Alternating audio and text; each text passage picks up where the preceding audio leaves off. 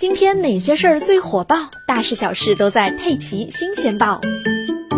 日本原子力规制委员会十日公布的一份福岛第一核电站事故调查报告显示，因为在反应堆厂房上方发现严重污染，今后需要就反应堆报废工作与东京电力公司进行研讨。而原子力规制委员会是从两年前开始，以辐射量下降的地点为中心，重启了对福岛第一核电站事故的调查。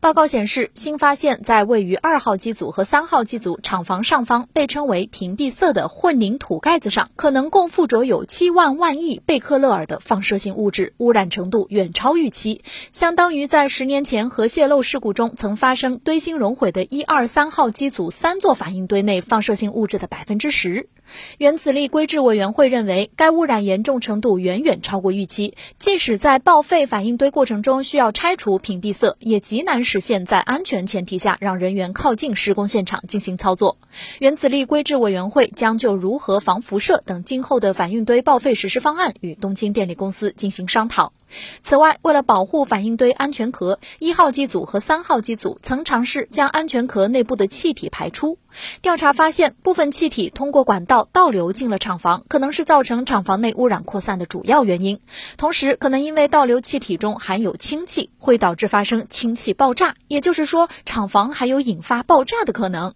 同时，核电站内目前还存有超过一百二十万吨的放射性污水，严重威胁环境和居民的安全。